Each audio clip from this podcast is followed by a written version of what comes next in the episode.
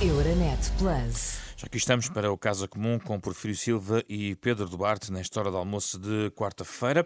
Mais à frente os temas europeus, muito marcados até em linha com o que acabámos de ouvir, as palavras de Christine Lagarde relacionadas com a posição do Banco Central Europeu no contexto de incerteza. Também falaremos da Ucrânia, para já os temas nacionais e antes do tema eh, mais central, eh, que se relaciona com a intervenção do Almirante Gouveia Mel, no caso navio Mondego, uma pergunta eh, que se impõe pela atualidade, começa por si, Porfírio Silva, em relação ao programa Mais Habitação, o plano de intervenção do Governo. O Presidente da República, nos últimos dias, veio dizer que o eh, programa é inoperacional, no ponto de partida e no ponto de chegada. Diz que o pacote de medidas é inexecuível. Promulgou um decreto-lei do Governo que cria apoios às rendas e créditos à habitação, mas diz que as medidas deviam ser alargadas, nomeadamente por via fiscal. O Primeiro-Ministro já veio dizer que essas medidas fiscais têm que passar pela Assembleia da República devido à competência exclusiva para a legislação nessa matéria. É um conjunto de programas que está ainda em consulta pública, pelo menos mais dois dias, hum, algumas das medidas, outras até dia 30. Eh, Os municípios apresentaram um parecer dirigido ao Governo e o Governo Regional da Madeira diz que não aplica algumas destas medidas. Aquilo que lhe pergunto, e é uma pergunta apenas, eh, não é o nosso tema central, Porfírio Silva, estas intervenções, nomeadamente de Cavaco, de Cavaco Silva também, a criticar uh, as medidas de, de, habitação do governo, e sobretudo Marcelo Rebelo de Sousa, não significa uma certa morte política de parte essencial deste diploma? Boa tarde, José Pedro Frazão, boa tarde ao Pedro Duarte também, a todos aqueles que nos ouvem. Não, o programa Mais Habitação está em discussão pública desde 16 de fevereiro a discussão pública serve para uma coisa, serve para acrescentarmos uh, propostas que tornem as medidas mais eficientes, mais eficazes, uh, mais capazes de concretização. E se o governo não entendesse que as suas propostas podiam ser melhoradas, não as tinha posto em discussão pública, põe-se em discussão pública por, por alguma razão. Uh, e há coisas interessantes, por exemplo, o, o contributo que, as, que os municípios que se organizam na Ação Nacional de Municípios Portugueses aprovou ontem, é um contributo que não, que não concorda com todos os aspectos da, das propostas do governo e é natural porque os municípios têm uma visão muito prática, muito próxima do terreno e o terreno é diversificado em Portugal porque as situações não todas iguais, fizeram, fizeram um, conjunto de, um conjunto de propostas.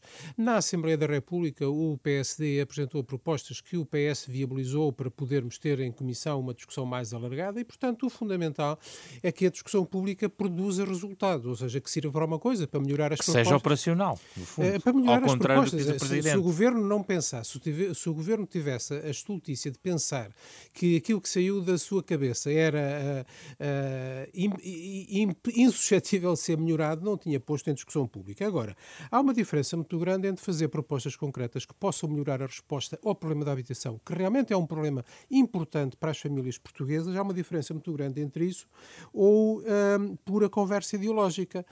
melões e abóboras, chamar comunista e, ou marxistas ignorantes ao governo e ao PS, esse tipo de coisas é que não contribui para a solução O Presidente nenhuma. da República falou em melões.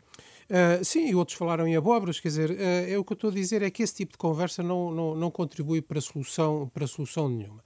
E depois também é necessário ter algum rigor, porque, uh, como o José Pedro citou, o Presidente da República, na nota de divulgação da promulgação das medidas de apoio à, às rendas, ao pagamento das rendas e de apoio ao pagamento dos, dos, dos créditos, créditos hipotecários, uhum. faz, faz uma nota que é incompreensível não constitucionalista como ele é, de formação, e certamente não esqueceu nada daquilo que sabia antes de ser presidente. E criticar o governo porque devia ter avançado com medidas fiscais, sabendo que no pacote do governo há medidas fiscais propostas, e sabendo que o governo não pode aprovar essas medidas, tem que as propor à Assembleia da República, porque é competência exclusiva da Assembleia da República, é falta de rigor. E eu acho que é normal uh, que um presidente Uh, se pronuncie no sentido de pedir mais, no sentido de dizer que é preciso atender à realidade, no sentido de que nem tudo aquilo que se quer fazer é operacional e pode resultar, isso é uma coisa. Outra coisa é a falta de rigor e entrar numa conversa puramente ideológica uh, que realmente não contribui nada para resolver os problemas. Sobre este tema, não teremos segunda ronda. Pedro Duarte, a mesma pergunta. Estas intervenções significam a morte política de parte essencial do diploma? Boa tarde, José Pedro. Cumprimento Porfírio Silva e todos os nossos ouvintes. Uh, eu eu, eu, admito e admiro, devo dizer, até a humildade do Partido Socialista de reconhecer, e do Primeiro-Ministro, e, e, até nas, nas, palavras que aqui ouvimos do Prefiro Silva, de reconhecer que é preciso aproveitar a, a, discussão pública para incorporar contributos positivos. Acho que esse é o espírito correto, adequado e elogio essa atitude.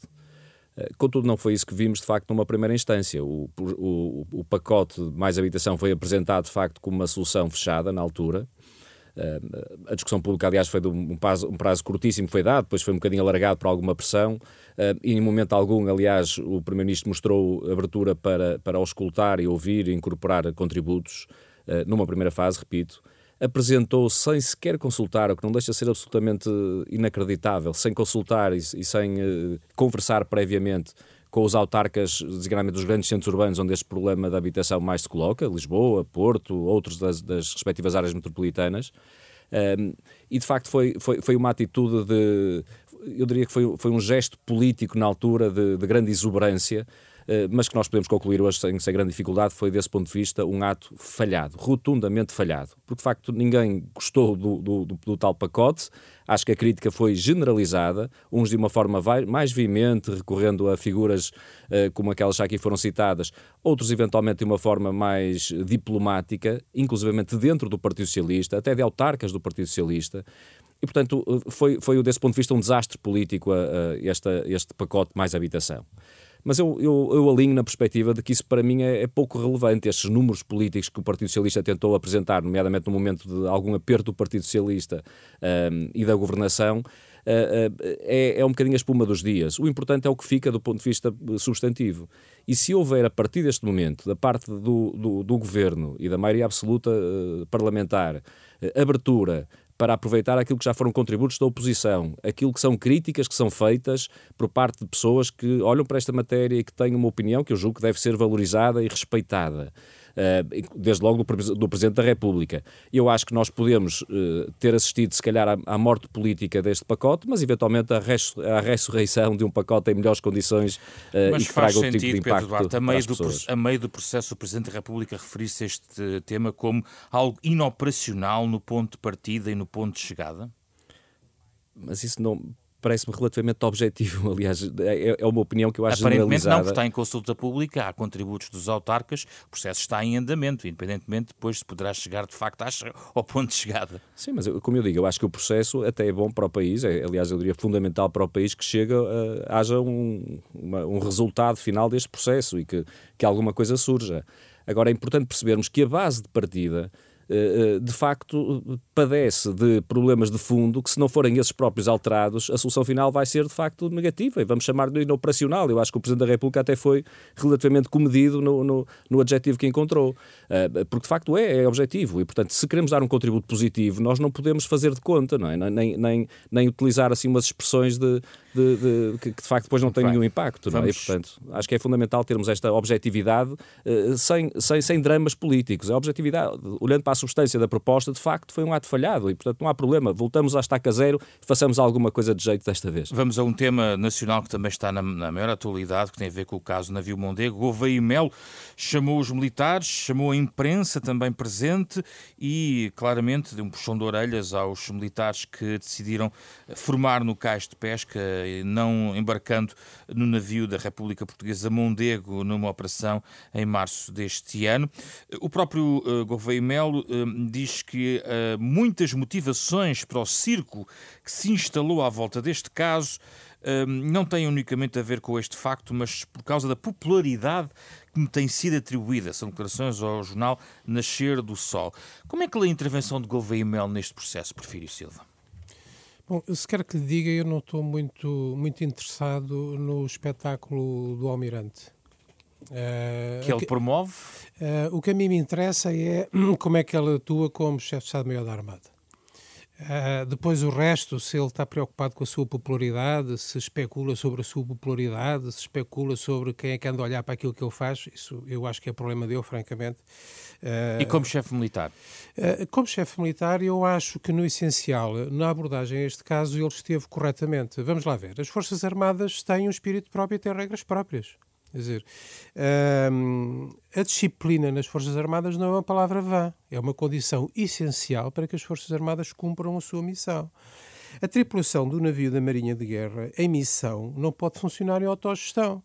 É o comandante do navio que tem a responsabilidade, que aliás não pode delegar, de avaliar as condições de segurança para as suas missões.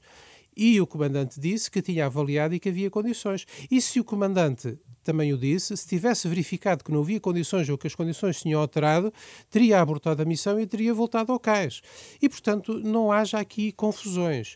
Uh, é evidente que, hoje em dia, a justiça militar não está separada da justiça global do país. Já há muito tempo que deixámos de ter uma justiça militar fechada, que era lá entre eles e mais ninguém tinha a ver com isso, e, portanto, obviamente, que os militares que tomaram uma determinada atitude e que agora está a ser investigada porquê e como, uh, têm direito direito a que uh, todo o processo Mas seja... não foram condenados com a intervenção nos termos públicos em que o chefe militar Gouveia Melo uh, proferiu? Eu compreendo que um chefe militar uh, responsável por aquele ramo das Forças Armadas, perante uma situação que de tudo aquilo que é público foi uma situação de desrespeito por, uh, por, pelas ordens que diziam respeito ao cumprimento de uma missão, uma missão de segurança nacional, uma missão de defesa nacional, que aliás tinha um contacto direto com uma circunstância de contexto internacional de, de, de, da maior gravidade, acompanhar o navio russo a passar, uh, a passar ali ao, ao largo do, dos, do nosso território.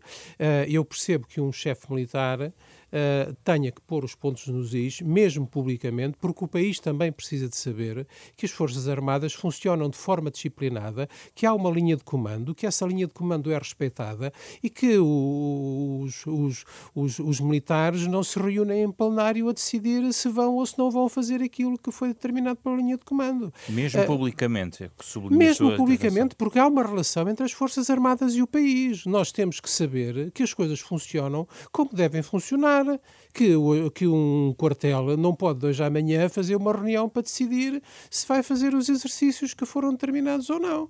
E hoje em dia ninguém está nas Forças Armadas obrigado. Já houve tempo em que uh, os mancebos, como se dizia, Exato. iam obrigados para as Forças Armadas, mas hoje só vai quem quer e quem quer ter aquilo como profissão e quando vai sabe quais são as regras. Pedro Duarte, qual é a sua opinião sobre a intervenção de Gouveia e Mel?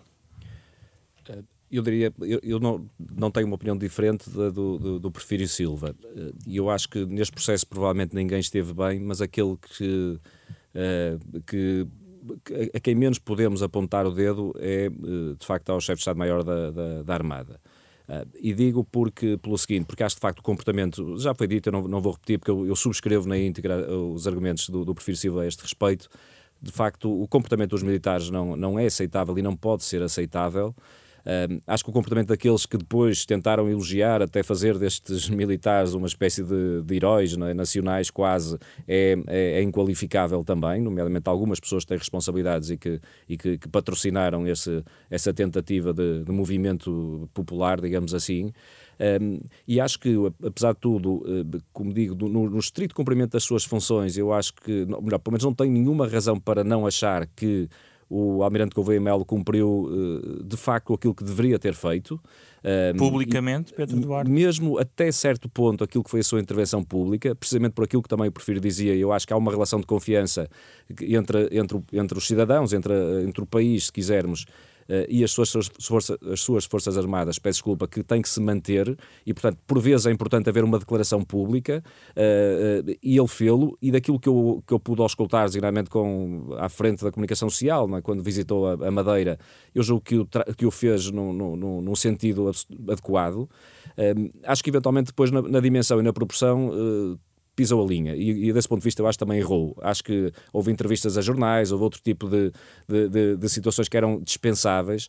Acho que ligações que, que, foram feitas eh, entre este caso concreto com outras circunstâncias também eh, Foi eram o próprio que perfeitamente o fez. dispensáveis. Ligou à popularidade que lhe tem sido atribuída. Foi isto precisamente, precisamente. Eu acho que isso era dispensável, essa parte.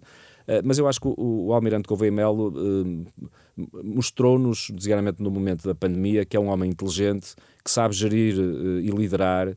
E portanto eu acredito que ele próprio ele será o primeiro a reconhecer hoje em dia que errou e certamente vai retificar isso e no futuro não voltará a repetir. Porque eu acho que de facto foi-se um bocadinho para além daquilo que deveria ter ido do ponto de vista daquilo que é a, atividade ou a exposição mais mediática, digamos assim. Como digo, não que eu não acho que ele tenha de ter, devesse ter tido e teve no sentido correto uma afirmação pública, que era importante num caso desta natureza, eh, mas talvez a proporção, a escala, a dimensão tenha sido um bocadinho excessiva. Temas europeus, Porfírio Silva, casos Credit Suisse. Nós, aliás, tínhamos debatido aqui um contexto anterior relacionado com uma intervenção nos Estados Unidos, agora, digamos que tocou ao velho continente, mas com a Christine Lagarde sucessivamente, nos últimos dias, ainda hoje, eh, a dar nota eh, da importância da estabilidade e garantindo, não com os termos de Mário Draghi, de será feito tudo o que é necessário, mas eh, com garantias de que o setor bancário europeu está forte, há uma robustez. Uh, no Parlamento Europeu uh, deu essa, essa uh, nota e algumas agências de notação financeira vão dizendo que os maiores bancos europeus não estão de todo nem linha com as fragilidades que tinham sido encontradas no Credit Suisse. Mas os cidadãos podem colocar esta questão: afinal, como é que está a solidez da banca europeia? gostava de o ouvir sobre isso e a forma como o BCE tenta acalmar também os mercados. Eu creio que hum, uh, esta mini crise mostra que de facto se fez algum trabalho relevante na, na União Europeia acerca da estabilidade do sistema bancário. Um trabalho que, aliás, foi mais longe e mais fundo na Europa do que nos Estados Unidos. Um, isso também tem um preço. Há, há, há, banqueiros que se queixam de que mais vale investir em bancos americanos que em bancos europeus, porque os bancos americanos têm mais liberdade. Mas essa liberdade uh, desregulada às vezes tem, tem custos e pode virar-se o feitiço contra, contra, contra o feiticeiro.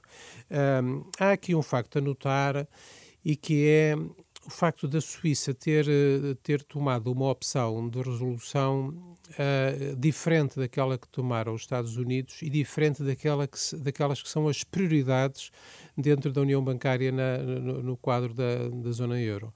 Uh, porque aquilo que os Estados Unidos fizeram uh, foi penalizar os acionistas, que no fundo são os responsáveis pela gestão do banco, e, no fundo, são os responsáveis pelos erros cometidos de gestão do banco, também, também foram cometidos erros, não foi só azar, não é? Uh, e salvar os depositantes, indo até para além daquilo que estava uh, legalmente determinado do Fundo de Garantia. As autoridades uh, suíças fizeram uma coisa bastante diferente. É penalizaram uma parte dos depositantes, até uma parte dos depositantes que deveriam estar mais, mais protegidos, e aqui teríamos que entrar em coisas muito técnicas para distinguir, mas não vale a pena, uhum. uh, e no fundo salvaram os acionistas que vão até poder trocar é ações com o comprador, porque vai haver uma fusão UBS certo, é, quer dizer, mas é, é, é, é, relativamente incompreensível que voltemos, uh, enfim, fora do espaço da União Europeia, mas no espaço da Europa, uh, e a Suíça tem também influência pelo, pelo seu peso no sistema, na, na, no, no, panorama ah, financeiro da Europa, que voltemos a um esquema de, no fundo, aqueles que têm a responsabilidade pela gestão do banco é que são, é que são salvos. Dizer, é um bocado, é um bocado difícil, de, é um bocado difícil de, de perceber. Eu acredito que hoje, com aquilo que foi feito ao longo dos últimos anos, eh, lições aprendidas da última grande crise financeira internacional, eu penso que o BCE tem condições uh, para manter a situação sob, sob controle. Penso que ajuda que as autoridades americanas tenham tido uma resposta bastante racional e bastante rápida àquilo que estava a, a acontecer designadamente um, proporcionando uh, créditos de emergência para o caso de haver bancos uh, em dificuldades, mas isto vo nós voltamos sempre ao mesmo problema, a ideia de que os bancos grandes são sistémicos e, portanto, têm que ser salvos. E os bancos pequenos não importa, é uma ideia muito errada, porque um banco relativamente pequeno pode lançar a confusão no mercado e ferir o principal ativo do sistema bancário, que é a confiança. Uh, e a confiança pode-se perder também a partir de uma inflamação uh, num sítio relativamente distante uh, do centro. Eu acho que isso continua a ser uma matéria em que vale a pena pensar, uh, porque nos Estados Unidos uma das coisas que aconteceu foi, durante a administração Trump, terem-se revertido portanto, retirado algumas das, das, das, das, normas regulatórias que apertavam a liberdade dos bancos na gestão dos, dos seus tipos, diferentes tipos de fundos, que agora se viu que se calhar não foi boa ideia. Qual é a sua opinião, Pedro Duarte? Uh, de facto, nós estamos. É, esta, o prefiro chamar-lhe mini-crise, e eu, acho que com algum otimismo que eu, que eu tento corroborar e, e subscrever. Eu acho que tem algumas características que são, que são especiais e específicas e são muito diferentes de outras crises que vivemos no passado. Uh, algumas delas é porque não foi propriamente por uma atitude. Uh, que nós pudéssemos considerar eh, arriscada ou excessivamente arriscada, eh, muito menos que fosse fraudulenta ou com pouca transparência, como aconteceu noutras, noutros momentos. Eh, neste caso, aliás, isto tudo começou com o banco do Silicon Valley Bank, não é? que basicamente foi uma exposição às obrigações do, do Tesouro americano, não é? Foi isso que acabou por ter, por ter um impacto maior, não é? Aquelas obrigações que eram consideradas até as mais, mais seguras no mercado. E depois é evidente que houve um conjunto de, de causas que, que, não vale a pena aqui agora escalpelizarmos, mas que, que, que levou ao sucedido. Isso depois teve um impacto que, cuja correlação é, é, é um bocadinho forçada, talvez até nem tenha uma coisa a ver com a outra, mas aconteceu no Credit Suisse e, e já mais próximo da Europa, digamos assim, e com outra exposição, designadamente da Banca Europeia. Eh, e eu também acho que aí eh, corroboro, o Banco Central Suíço teve uma atitude hum, arriscada, já não vou dizer do ponto de vista moral, já, eh, o prefiro já o disse, é? mas, mas até do ponto de vista prático, uma medida arriscada, porque de facto um conjunto de, de obrigacionistas e, quer dizer, a, a, credibilidade, a confiança que tem que se gerar no sistema fica, fica ou pode ficar pelo menos abalada. Uh, mas eu queria, portanto, eu aí não, não, acrescento muito ao que disse o Porfírio, eu queria era só trazer um ponto que me parece importante e que é um bocadinho mais, uh, uh, eu diria, mais estruturante do que, do, que, do que estes episódios. E tem a ver, de facto, com o papel do BCE. porque talvez seja o momento da Europa começar a equacionar um pouco aquilo, aquela que é a missão do BCE. Nós ouvimos Christine Lagarde afirmar perentoriamente que a meta dos 2% para a taxa de inflação era absolutamente inegociável e era a grande missão uh, que o BCE tem em mente. Uh, e tem em, em, mãos, digamos assim. Isso de facto está nos estatutos do BCE, foi assim definido, portanto ela está a cumprir aquilo que, que, que está pré-definido desde a sua origem do, no momento do, do, da criação do euro e portanto em que foi desenhada toda esta solução. Uh, na altura com fortíssima influência alemã e num determinado contexto e numa determinada conjuntura, que aliás foi um bocadinho para replicar aquilo que o Bundesbank, que o Banco Central Alemão tinha. Né? e portanto, dentro da negociação do momento, o BCE ficou com essa missão específica. Ora, isto nós temos visto ao longo do tempo que isto pode trazer problemas, designadamente neste momento concreto. Nós estamos a ver que o BCE está a perseguir, de facto, de forma, eh, eu diria quase cega, este objetivo de redução da inflação e tem pouca, eh, pouca dá, dá, pouca relevância, se quisermos, ou pelo menos não dá o mesmo peso a outro tipo de impactos económicos que estas medidas que tem tomado uh, acabam por, por, por, por impactar no, na, na, na, nas populações. E o BCE acaba também, nós ouvimos também Lagarde dizer há uns dias atrás, a perceber que, sendo ela responsável pela política monetária e, e tendo isto um efeito na vida das pessoas, uh, como nós sentimos hoje em dia em Portugal e sente-se um pouco por toda a Europa, é? que, é, que, é, que é muito relevante, ela acaba também por depois estender um bocadinho para, para cumprir o seu objetivo do ponto de vista eh, da inflação, acaba por até dar, dar conselhos e sugestões, para não dizer orientações aos governos no que diz respeito às suas políticas esse fiscais é um, e orçamentais. Esse é um excelente tema, mas que vale um debate só por si. E isso tem a ver um pouco com as, uh, os conselhos em relação às ajudas do Estado, em relação Exatamente. às famílias, e eu proponho voltarmos e autonomizarmos esse debate para, para, não, para não o fazermos à, à pressa. Uh, por isso gostaria de ouvi-los para finalizar sobre a questão da ida de Xi Jinping à China, uh, desculpe, Xi Jinping, à Rússia, neste caso, uh, a Moscou, no contexto da guerra da Ucrânia, na mesma semana em que foi emitido um mandado de detenção de Vladimir Putin pelo Tribunal Penal Internacional. Que notas uh, merece estes dois factos, Porfírio Silva? Acha que estamos mais próximos, eventualmente, de algum fim da guerra, como disse Putin, com base no plano de paz chinês? Bom, em primeiro lugar, só uma frase para dizer que a ação do TPI em relação a Putin e à senhora que será responsável pela deportação de crianças ucranianas é um sinal de que a justiça internacional pode atuar uh, e deve atuar, mesmo sem entrarmos em fantasias uh, jurídicas como aquela história da figura. Mas não é reconhecido pela Rússia. Uh, certo, mas há outros instrumentos que a comunidade internacional tem, designadamente a chamada jurisdição universal uh, que pode atuar uh, para pessoas que não são daquele país, que não cometeram o crime daquele país, que não têm nada a ver com aquele país, porque realmente há crimes que são considerados pelo próprio direito internacional como crimes contra todas as pessoas e que qualquer jurisdição tem a obrigação de perseguir. Portanto, acho que se calhar também valia a pena um dia destes voltarmos a isso, questão, porque certo. acho que é uma avaliação relevante. Quanto à presença de Xi Jinping na Rússia, uh, ele também vai à China bastantes vezes. Quanto à presença de Xi Jinping na Rússia, eu diria o seguinte: eu tenho sempre insistido que o invasor não pode ter um prémio e que nenhum plano de paz pode ser manipulado para dar à Rússia aquilo que ela quis com a invasão mas também tenho insistido que é preciso encontrar caminhos para acabar com o sofrimento do povo ucraniano e também com o sofrimento de todos aqueles que nos outros países sofrem as consequências desta guerra. Eu não seria tão radical como os Estados Unidos na, na reação uh, ao plano apresentado pela China. Uh, eu acho que é preciso olhar com atenção para as propostas da China e ver se elas não podem permitir começar à procura de um caminho. Os Estados Unidos desconfiam de tudo o que vem da China. Nós uh, sabemos disso. Mas o nosso interesse nessa matéria não é necessariamente coincidente em todos os pontos com o interesse dos Estados Unidos. É claro que os Estados Unidos estão numa guerra global, uma guerra, entre aspas, neste caso, ainda bem, entre aspas, uh, com, com a China, mas a China tem mostrado que está a tentar encontrar um caminho para ser uma potência mediadora na cena global. Designadamente, este acordo agora entre o Irão e a Arábia Saudita, e que são, eh, enfim, dois rivais históricos com interesses profundamente divergentes uh, no Médio Oriente, e a China conseguiu ali uh, dar um sinal. Eu penso que a China para seu próprio interesse, não estamos a falar de altruísmos, a China para seu próprio interesse e como estratégia para ter espaço para o, para o seu trabalho de empoderamento a nível global, quer ser vista e quer dar uh, provas de que é capaz de ser uma potência mediadora. E o que é certo é que no primeiro ponto do plano de paz proposto pela China está lá o respeito pelas fronteiras de todos os países, uh, coisa que certamente... Mas não a retirada de, dos russos da Ucrânia. Não, certamente que se houvesse um plano de paz que dissesse tudo o contrário daquilo que os russos querem à partida, também não haveria por aí uma ponta. Eu não quero dizer que seja a solução. Acho que nós precisamos de encontrar uma ponta para começar um caminho. Pedro Duarte, vamos fechar o programa com a sua opinião?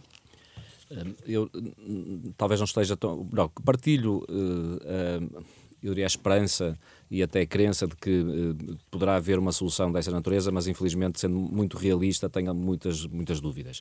Acho que aquilo que me parece que podemos retirar desta visita é mais um sintoma de que Uh, se, olharmos para, para o problema geopolítico um bocadinho para além do que se está a passar no terreno hoje em dia na, no, no, no, território ucraniano, uh, nós percebemos que caminhamos de forma a passos largos para um mundo bipolar uh, e estes últimos dias têm vindo a, a a sedimentar a ideia de que a Rússia vai ser um satélite da, da China, não é? E eventualmente da Índia, em certo sentido, dentro de algumas décadas poderá também a Índia sobressair-se. Mas de facto é decadência, é o sinal da decadência da Rússia e, portanto, Putin, que, que tanto tentou com a invasão na Ucrânia restabelecer um espírito, em certo sentido, imperialista russo, acho que isto é uma espécie de, de reconhecimento de derrota absoluta quando está de mão estendida objetivamente para, com, com a China, até do ponto de vista económico e afins, e a China está a fazer o seu papel, de facto está a retirar o mais possível e vai, vai, vai ter de facto ali na Rússia, que é um território gigantesco, como sabemos, e com muitos recursos naturais e de outra natureza, eh, eh, vai de facto alargar o seu poder, ou está a alargar objetivamente o seu poder. E julgo que é isso que, que, de facto pensam alguns Estados, como os Estados Unidos, como foi dito, mas muita gente no mundo ocidental que percebe que é isso que está a acontecer. E, portanto, conjunturalmente até pode acontecer que, de facto, os interesses se convirjam e a China até possa colaborar para uma solução de paz, até hum. possa admitir mas não tínhamos qualquer ilusão de perceber que há um, há um lado de lá e a, Rússia, a China está claramente mais próximo da, da, da Rússia, como foi dito pelo Porfírio, olhando para o seu próprio interesse, não é por mais nenhuma razão, está mais próximo da Rússia do que propriamente a olhar para, para, para um equilíbrio de paz nesta, na, na Europa nesta fase. Porfírio Silva, Pedro Duarte, foi o Casa Comum desta semana. Euronet Plus. Milano. Zagreb. Bruxelas. Sofia. Riga. Euronet Plus, a rede europeia de rádios para compreender melhor a Europa.